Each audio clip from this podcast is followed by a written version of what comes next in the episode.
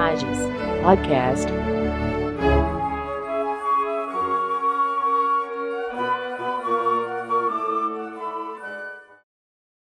Olá, caros colegas, bem-vindos a mais um podcast da Imagens.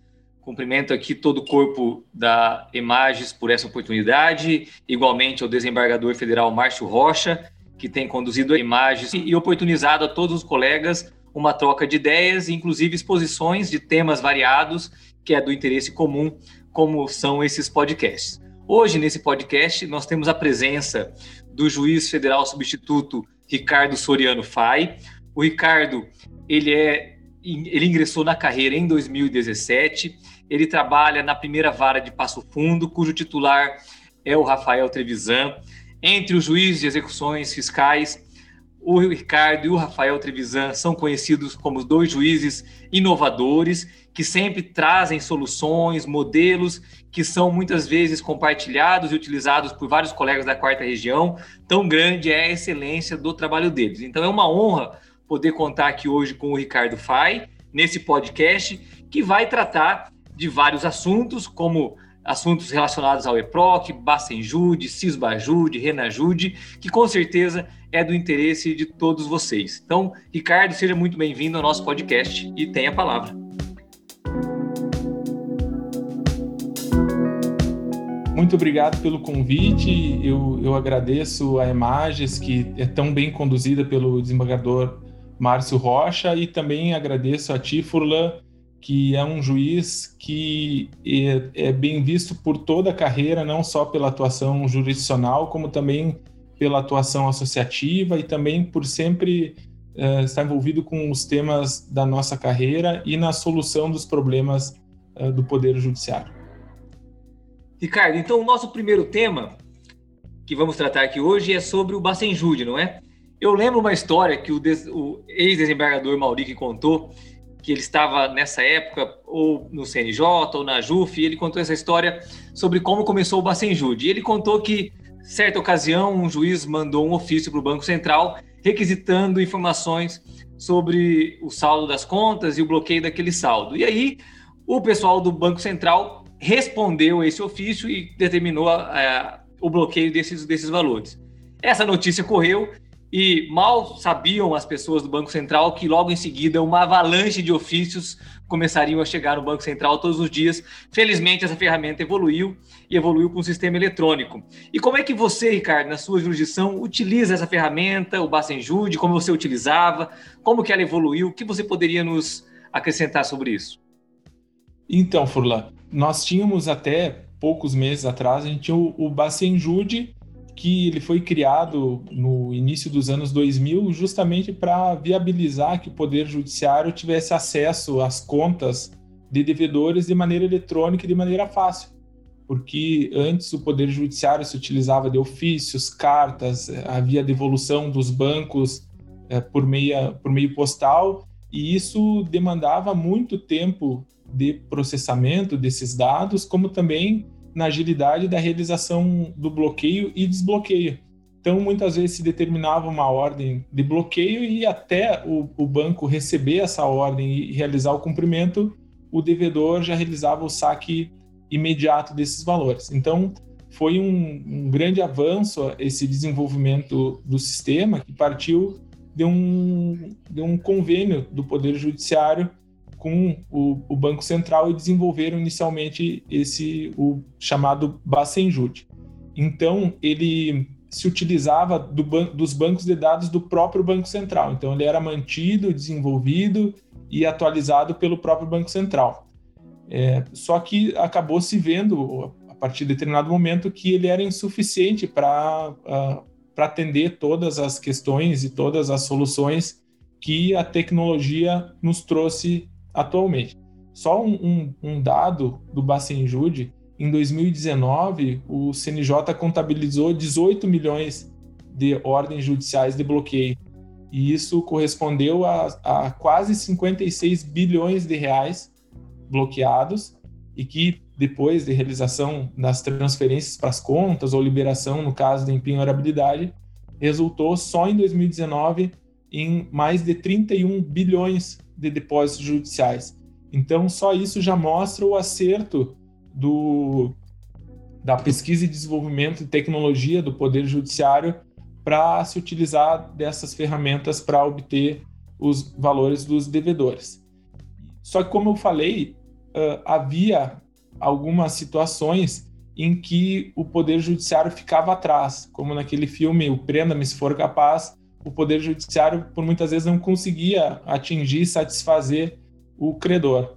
E, e, isso foi objeto de muitos estudos, muitos colegas participaram de toda essa questão, e, e seria injusto até citar nomes de colegas, porque, é, mas objetivamente partiu de dentro do Poder Judiciário essa iniciativa de criar um novo sistema.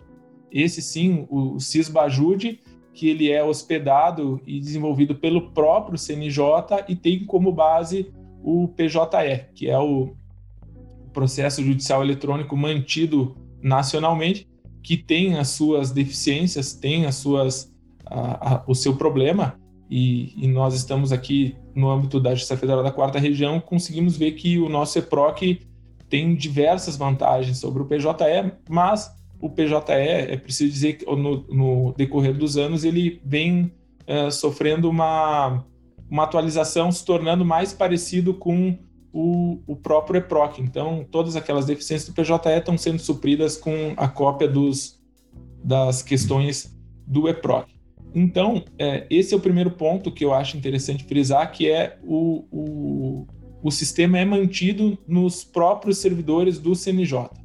Então, se migrou antes, era no Banco Central, agora o CNJ mantém isso e traz para dentro do Poder Judiciário a possibilidade de desenvolvimento, de atualização, de uh, diminuição do, da questão dos riscos e também dos problemas. Então, a, o, o Cisbajude, ele, ele trouxe algumas funcionalidades em, em, em relação ao Bacenjude, porque a simples troca dos servidores do Banco Central para o CNJ não justificaria uma mudança tão grande, né? Então, o que, que nós temos? Nós temos um módulo de requisição do afastamento e sigilo bancário por via eletrônica. Antes, para afastamento, para fins de investigação criminal, execução fiscal, uh, tinha que ser por meio de ofícios uh, e, e, por meio de, digamos, de papel, porque não havia uma forma concreta e sigilosa de tramitar esses pedidos. E se dispensa até mesmo, no, no âmbito do CISBAJUDE, a, a existência de uma minuta de despacho, porque nós temos que pensar num conceito de processo eletrônico que o próprio juiz vai assinar esse afastamento de sigilo, então não há nenhum problema, a jurisprudência chancela isso, da substituição da minuta pela assinatura na ordem de afastamento. Esses são os novos tempos do processo eletrônico, né? E nós temos também é, a nova funcionalidade, talvez a principal, que é a requisição de informações de extrato bancário diretamente para as instituições. Também no Bacenjude não havia essa possibilidade de de extrato de conta corrente, FGTS, PIS, fatura de cartão de crédito, é, também cópias do contrato de abertura de, de, de, conta corrente, cópia também de cheques descontados, tudo isso pode ser realizado por meio do, da nova funcionalidade do Cisbajude. Ricardo, quer dizer então que hoje um juiz ele pode pedir um extrato de cinco anos de uma conta é, cópias de cheques que já foram emitidos por aquela empresa durante o período que ele determinar? Isso é possível, então, facilmente? É possível facilmente e não há, talvez a, a principal questão seja que não se tem contato pessoal com ninguém. Não é necessário que o juiz entre em contato com a agência X do banco Y para requisitar essas informações, aguarde a, a, a, devolução do cumprimento da ordem, tudo é pelo sistema centralizado pelo CISBAJUT. Então, o retorno das informações também se dá de maneira eletrônica e, e consolidada ali no o, o né? E, e só uma, uma, uma, uma, pergunta. Todos os, os entes vinculados ao sistema financeiro estão é, é, ao alcance do Bacenjude ou tem, por exemplo, dizia-se antigamente que as cooperativas de crédito estariam fora. Depois diziam que a CVM estaria fora, era um processo apartado. É, hoje temos a questão das criptomoedas. Como que é na prática isso, Ricardo? É, e essa foi uma outra alteração que era urgente, a questão das cooperativas de crédito e das fintechs. o Bacenjude tinha uma dificuldade muito grande de realizar o bloqueio nesses casos. E com o Cisbajude, agora estão todas essas instituições, bancos digitais, essas as cooperativas, que é uma, uma forma nova e que se disseminou por todo o interior do Brasil, ele e títulos de renda fixa, ações que estão negociadas na bolsa, que estejam em, em nome do devedor, ou até mesmo uh, criptomoedas. Mas em relação à criptomoeda, há que se dizer que hoje é muito difícil, talvez seja o, o, grande tema do direito tributário, direito econômico, a questão da criptomoeda e, e, e a forma de controle, porque, como, como o próprio nome já diz, ela é criptografada e é difícil de vincular ao próprio titular, proprietário dela. Então, só vai uh, ser objeto de bloqueio no Bacenjude caso ela esteja numa uh, casa de, de criptomoeda em que mantenha em nome do e, e, mantenha registro em nome do devedor. Senão, infelizmente, ainda o, o direito não tem uma solução mais concreta para essa forma. E também, Furla, nós temos, uh, assim, num futuro próximo, uma solução que se chama de teimosinha, que é um número pré-definido de tentativas que o juiz pode fazer e até mesmo o agendamento de data. Porque hoje eu só posso determinar uma ordem de bloqueio e ele vai ser cumprido imediatamente. Mas pode ser que eu, por meio dos extratos que eu requisitei, tenha conhecimento que a empresa ou o devedor recebe valores no dia 5 do mês. Então, ou eu vou ter que ficar com o processo, digamos, embaixo do braço, aguardando o dia 5 e no dia 5 determinar a ordem, ou com essa nova funcionalidade que vai ser implementada em poucos meses, vai ser possível o agendamento da data. E uma terceira etapa da implementação vai ser a manutenção de uma ordem de bloqueio até que se chegue, se consiga o valor da dívida. Então, o devedor deve 100 mil reais. Eu posso determinar uma ordem de bloqueio e ela vai se manter ativa até que se bloqueie todo o, o valor comandado. Então, pode ser que vá pingando dinheiro um mês, outro, outro, e quando completar o valor, a ordem cessa e não tem sequer um excesso de execução nesse caso. Perfeito. Mas é, é, é importante dizer assim que da mesma forma como no Bacenjude, ele não ele não pega o limite de crédito rotativo do devedor. Então, aquele que tem cheque especial, ele não vai ficar no negativo, né, no popular negativo, no caso de bloqueio. Essa é uma preocupação do, do Poder Judiciário, que embora a execução se desenvolva em favor do credor, ela tem que observar também as garantias do devedor. Sabe que tem uma questão interessante sobre isso, que uma ocasião, uma, uma cooperativa de crédito, como elas são menores, elas são às vezes direcionadas a determinados segmentos da indústria ou do comércio ou dos profissionais liberais.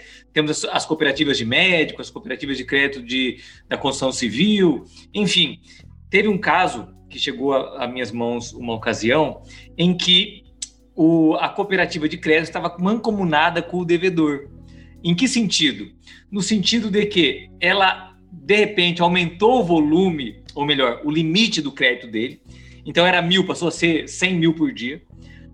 O devedor ficava emitindo vários cheques durante o dia que só usava aquele limite, e aí no final do dia ele ia lá e depositava para cobrir exatamente o limite do crédito. Ou seja, ele operava a conta bancária para fazer seus pagamentos, etc., só que é, usando o limite. Né? E as ordens chegavam lá, não pegavam nada que era o limite, mas ele sempre tinha recurso, só que usava para pagar a sua movimentação Sim. corrente. Uma, uma fraude, né? E por, daí, naquela ocasião, nós levantamos os valores, intimamos a empresa, porque é, para se manifestar sobre isso, e para nossa é, surpresa, a cooperativa de crédito depositou o valor relativo à movimentação do, do limite naquele período, que dava quase um milhão de reais. É, para tu ver que mesmo assim, com uh, o, o, Bacenjude, Cisbajude, ainda há algumas formas de se burlar, né? O, é. o devedor sempre sempre vai estar à frente do, do poder judiciário, infelizmente. Eu já peguei um caso também, não sei se você já pegou lá na sua jurisdição, mas de uma empresa caixa, Então, no mesmo endereço funcionava, só que era uma esquina. Então, no endereço na rua de lá, funcionava uma empresa que só fazia e recebia pagamentos. Então, todos os pagamentos do mercado jogavam naquela empresa, todos os dias. E ela que fazia os pagamentos para os fornecedores do mercado. Era a empresa Caixa, um CNPJ diferente, sócio diferente, que tinha um contrato de prestação de serviço. Então, no caso, o mercado quebrado, e a gente não conseguia encontrar uma, uma forma de ligar. E foi só pelo reconhecimento de uma sociedade de fato ali que pudemos é, alcançar o patrimônio dessa empresa Caixa, que ficava com todos os lucros, né? É um caso muito interessante e a gente pega muito na jurisdição supermercado, né? Que é, a questão criação de outros CNPJs para tentar fazer essa questão se utilizar com fornecedores. Exatamente. E, mas, uh, Furlan, mesmo com o Cisbajude, nós ainda temos algumas questões nesse contexto aí de dificuldades do Poder Judiciário que uh, são colocadas para nós e, e tem que se pensar numa solução. É, o primeiro deles, assim, que eu penso é que o, o, o, o Bacenjude, o Cisbajude, não tem contas da União cadastradas para realizar o bloqueio. Então, muitas vezes, os colegas que estão atuando na, na, esfera civil, com ações de medicamentos, a União não cumpre decisões e não há como realizar bloqueio de valores e até foi objeto de uma ação civil pública movida pela DPU para que obrigasse a União a fornecer o, é, meios de bloqueio das suas contas. A, a, a sentença foi pela procedência e depois está, acredito, no TRF1 em grau de recurso, não, eu não lembro em que situação está. Mas há um grande problema no bloqueio de contas da União, né, pela impossibilidade de bloqueio. E também, é, para nós da execução fiscal, no, no Bacenjude, é, anteriormente era possível a realização de bloqueios automáticos da matriz e das filiais, digitando apenas os oito é, primeiros dígitos do CNPJ, que eram comuns à matriz e à filial, ele realizava o bloqueio em todos os, os CNPJs, digamos, um, na, no, na matriz e na filial, nas fili possíveis filiais, né? E hoje no Cisbajude não, ele funciona apenas com o CNPJ completo. Então compete a, ao, ao, juiz determinar que se realize o, o bloqueio em todos os, os CNPJ, se for o caso, se assim for pedido. E isso traz uma dificuldade maior de cadastramento das filiais no, no processo eletrônico. E ainda há um terceiro item que eu lembro, que é a realização de bloqueios concomitantes, que ainda não se chegou numa solução é, definitivo. Então, é aquele caso do devedor que tem dinheiro em, em várias contas e é realizado bloqueio em todas. Então, nisso é preciso uma agilidade das varas para liberação do valor excedente. Até está tentando se implementar uma liberação automática daquele va valor excedente, mas ainda não, não na prática não está funcionando da maneira como deveria. E isso traz talvez para a questão que tu inicialmente perguntou e eu acabei fazendo uma introdução? E, Ricardo, é, bem lembrado, e só uma questão, né? Você falou tanto sobre a questão sistemática do Bacenjude. Eu e muitos colegas gostariam de saber como que você, que conhece, é curioso, fuça, entende bem do processo eletrônico, como que você, que entende bem a ferramenta Bacenjude, como que, que você conseguiu compatibilizar a ferramenta com a dinâmica da vara, as automações, os despachos, etc. Como é que você, na sua, lá na vara, junto com o Rafael, vocês fizeram essa otimização da ferramenta na utilização prática pelos servidores, nas minutas e por vocês, juízes? Sim. É, nesse ponto, talvez o, o EPROC seja o, o, nosso grande aliado nessa questão das automatizações e na realização de bloqueios. Tanto que, tanto no, no sistema anterior, no Bacenjude, não se sentia uma dificuldade maior com o Bacenjude em razão do EPROC já possibilitar a, ter algumas ferramentas que uh, permitiam, facilitavam a realização de bloqueios. Isso nas outras regiões que utilizavam, uh, utilizam outros processos eletrônicos, eles sentiram um ganho muito maior com o Cisbajude, com a integração. Mas na nossa vara, a gente se utiliza da Central de Convênios e Consultas, que é criada em relação a cada sessão. A sessão uh, do Rio Grande do Sul acabou por ser pioneira nessa questão e disponibiliza para todas as varas a sua utilização. Eu sei que no Paraná e em Santa Catarina estão em fase de, de crescimento e amadurecimento dessa de uma central que uh, realize todos os bloqueios. Mas de uma maneira bem objetiva, a nossa vara existe um evento interno no EPROC em que basta a gente uh, digitar alguns comandos. A gente uh, puxa o valor do bloqueio, que vai se determinar, né? A realização, a tentativa daquele bloqueio, e a depender se é pessoa física ou pessoa jurídica, também há a possibilidade de informar o sistema. Eu quero que bloqueie apenas acima de 40 salários mínimos. Eu quero que bloqueie, que se observe alguma empenhorabilidade.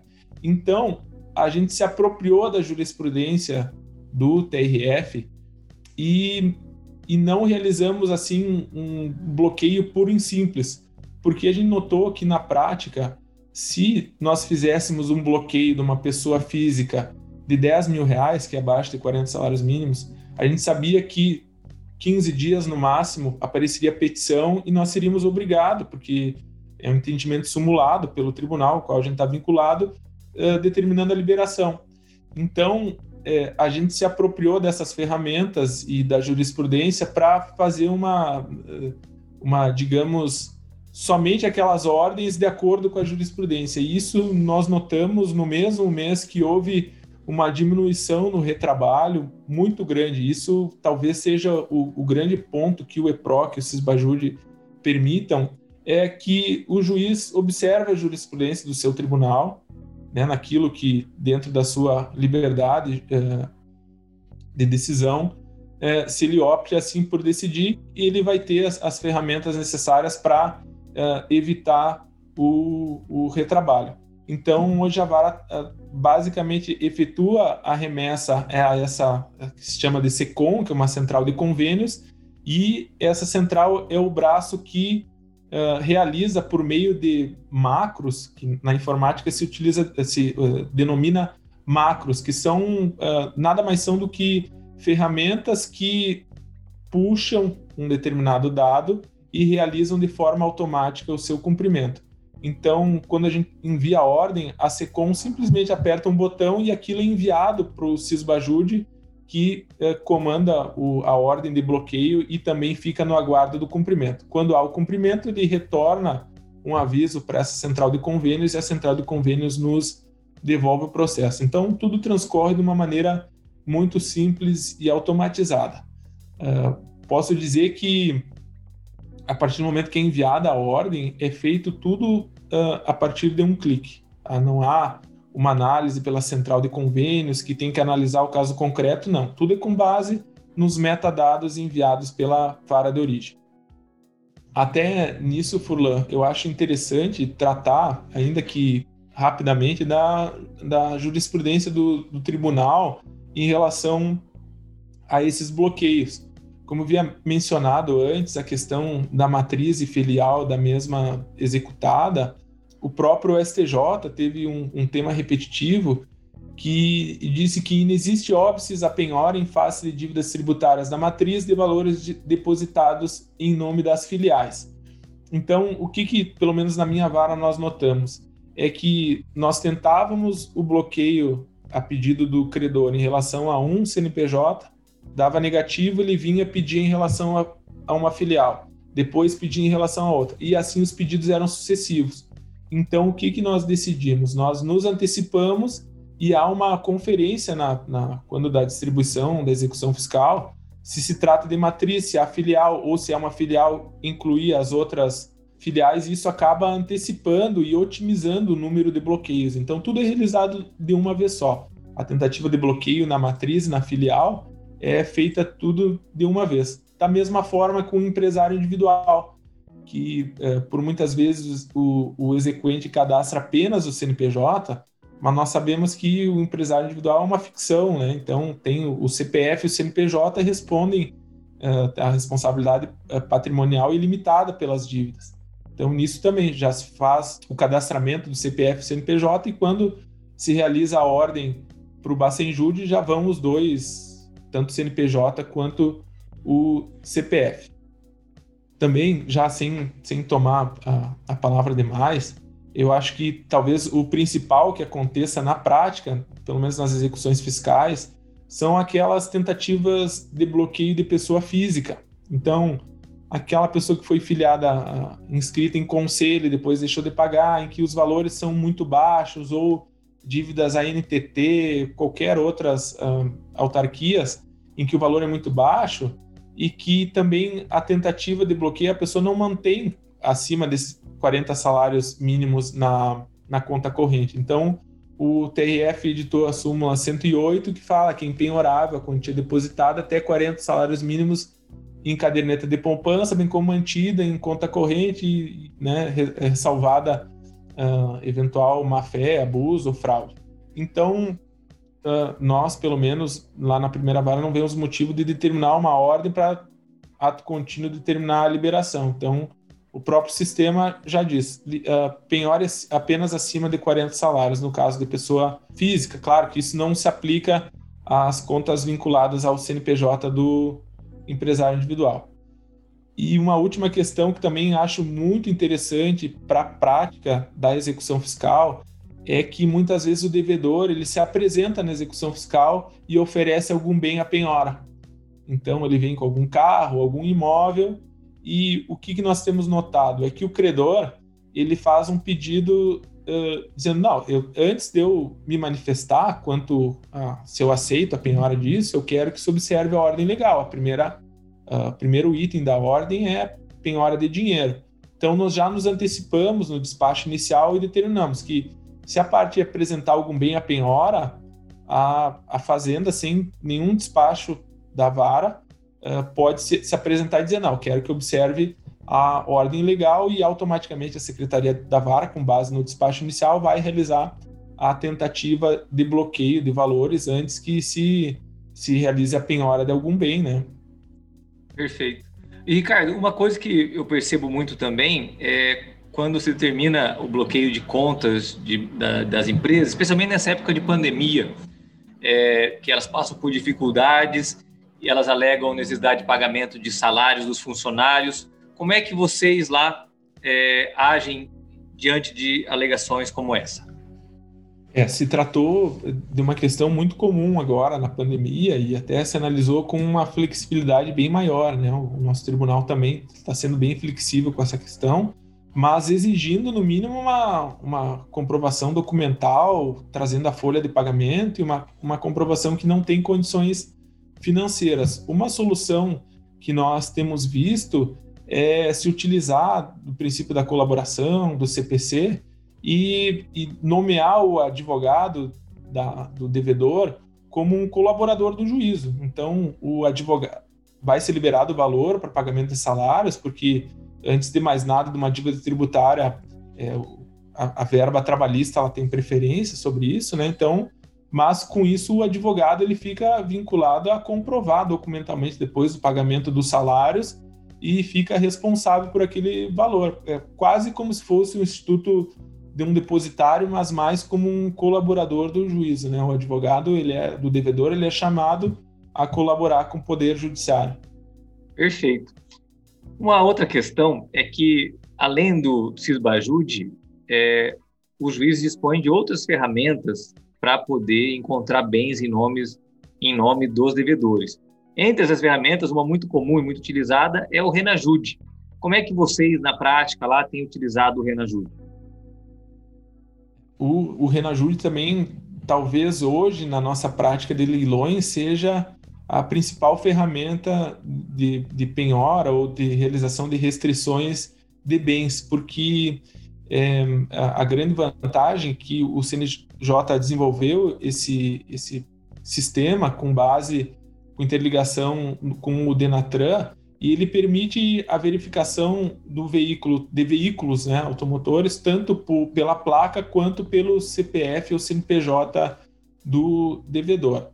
Existem diversas formas de restrição, mas as duas uh, principais que são utilizadas pelo Poder Judiciário é a restrição de transferência, em que se verifica que o devedor tem um veículo, mas se, se uh, realiza a inserção de uma restrição que impede a mudança da propriedade no site do, do, do Denatran, pelo sistema Renavan.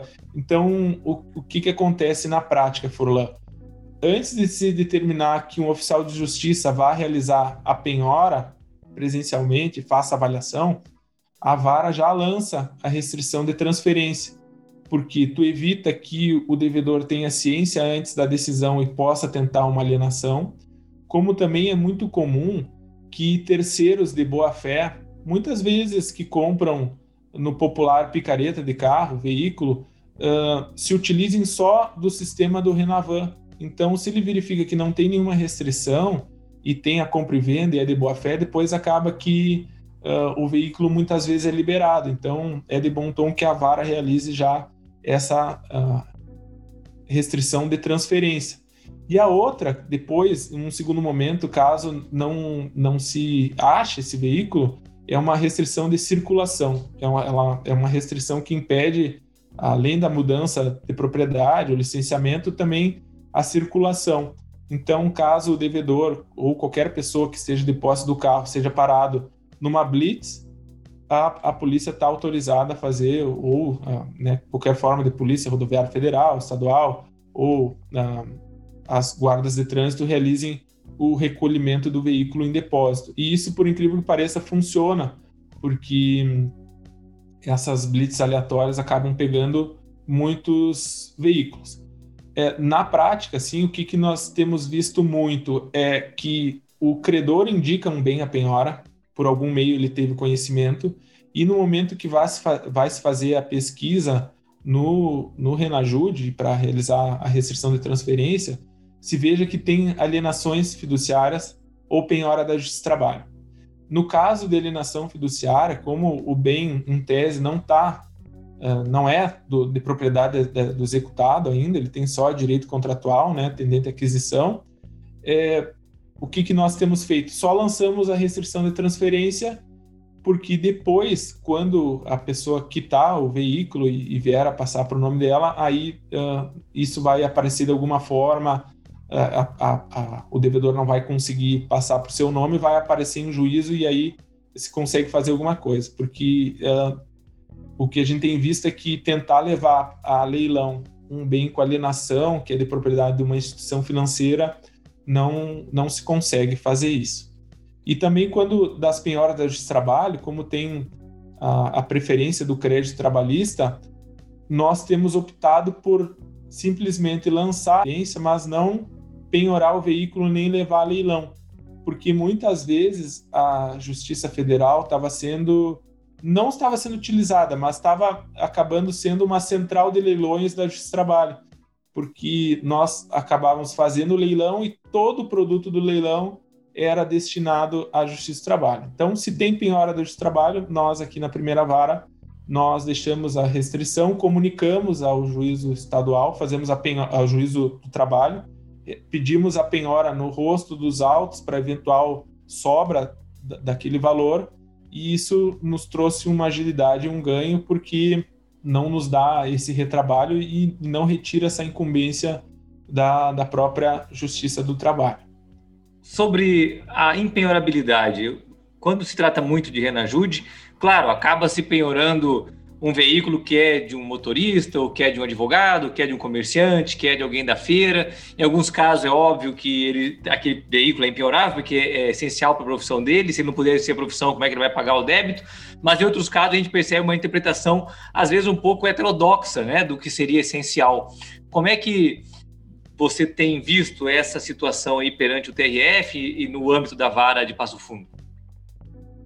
É, essa talvez seja uma das questões assim que mais trazem tormento, porque tu coloca no lugar do devedor naquele momento, né? Se ele, e é basicamente nesse sentido as decisões do TRF. Ele diz que uh, o bem ele é impenhorável se se demonstre que ele é imprescindível para as atividades de, uh, empresariais ou até mesmo de trabalho da pessoa, né? Se, se ela vai necessitar do veículo ou apenas uma utilidade, um, digamos, uh, um conforto, uma comodidade para o trabalho, né? Então, nesses casos, temos o, o motorista, ele é um, o, o, veículo é empenhorável, né? Porque ele se utiliza daquilo para o trabalho. Mas eu, eu compilei algumas decisões do TRF, que é do advogado, Ele dizia que tinha que se deslocar a audiência para vários fóruns. O TRF entendeu que é penhorável, porque ele é prescindível ao trabalho. Representante comercial decidiu que é impenhorável, porque o representante ele tem que se deslocar por diversas cidades, diversas empresas para fazer uh, o seu trabalho como autônomo, né? E também o fotógrafo diz que é prescindível ao trabalho. Inclusive, tem um, um, um, julgado que diz que ele pode atualmente se utilizar de Uber ou de outras formas de, uh, de transporte né, coletivo. E é, é interessante do fotógrafo que, é, como é, é importante assim a nossa orientação para a vara, de verificação sempre do caso e da situação do devedor. É, se se pegar a jurisprudência simples e seca, diz fotógrafo pode ter o, o veículo penhorado, né? Mas eu, eu, tive um caso que era de um fotógrafo, mas ele também fazia filmagens e ele tinha uma um RV daqueles, um, um, um trailer que ele levava equipamentos de filmagem e também tinha uma mini antena que conectava na internet para fazer conexões ao vivo. E aquele era o trabalho dele, ele prestava serviços para uh, para essas uh, empresas de comunicação que necessitavam de, uma, de um link ao vivo. Então, ele não era nenhuma grande rede de televisão, ele é, e ele não era simplesmente um, um fotógrafo, né? nenhum cinegrafista. Então, uh, seria muito difícil até mesmo vender o trailer dele destacando todas as, a, digamos, a pequena ilha de edição, a pequena antena. Então, isso que é, que é muito importante e, e é muito bonito do nosso trabalho, né? Análise do, dos casos e da vida das pessoas. Perfeito. E, Ricardo, para finalizar, uma ferramenta que surgiu um convênio com a Receita Federal inicialmente é o Infojude. Como, como que essa ferramenta tem sido útil para você e para vários juízes é, que trabalham com ela para poder localizar bens do devedor? É apenas mesmo a análise da, da declaração de, de rendimentos para se encontrar um bens e aí pedir a penhora através daquela central de indisponibilidade? Ou se consegue ter uma utilização um pouco melhor dessa ferramenta?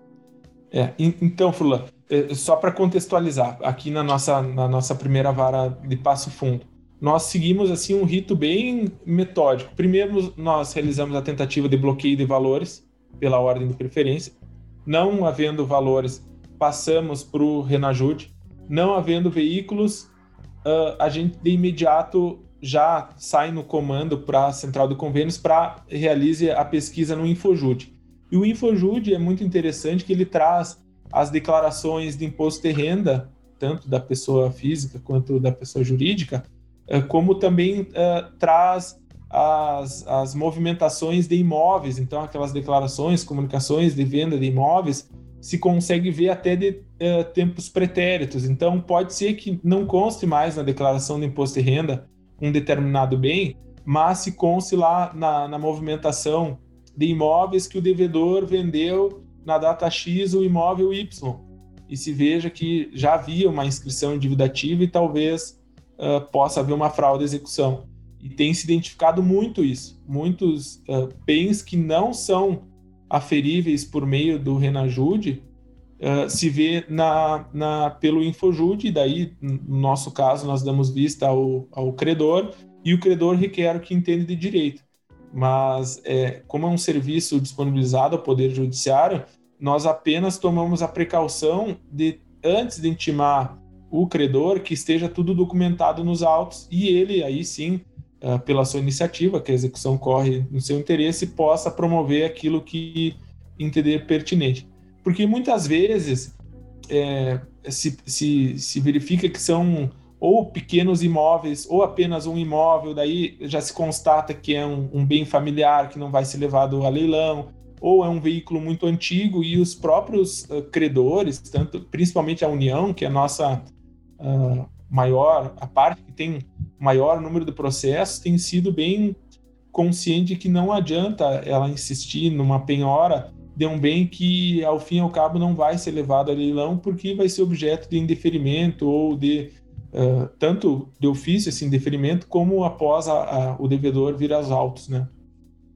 Perfeito, Ricardo. Olha, só tenho a agradecer é, você disponibilizar seu tempo, compartilhar as experiências e eu é, posso dizer de forma muito satisfatória, porque não só a experiência que eu recebi de você agora, mas eu já venho utilizando, é, estudando várias decisões que vocês proferiram lá na Vale de Passo Fundo, que têm tem sido muito é, utilizadas e deram maior celeridade e eficiência para a nossa própria jurisdição aqui na Vale de Execuções Fiscais de Maringá.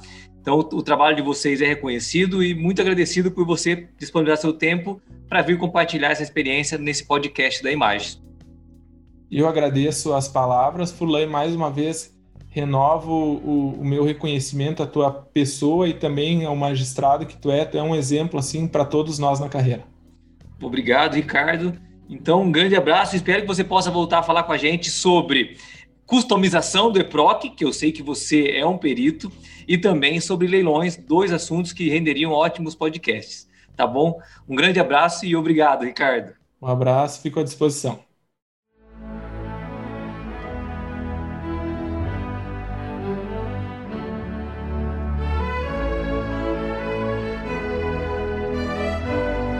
Imagens Podcast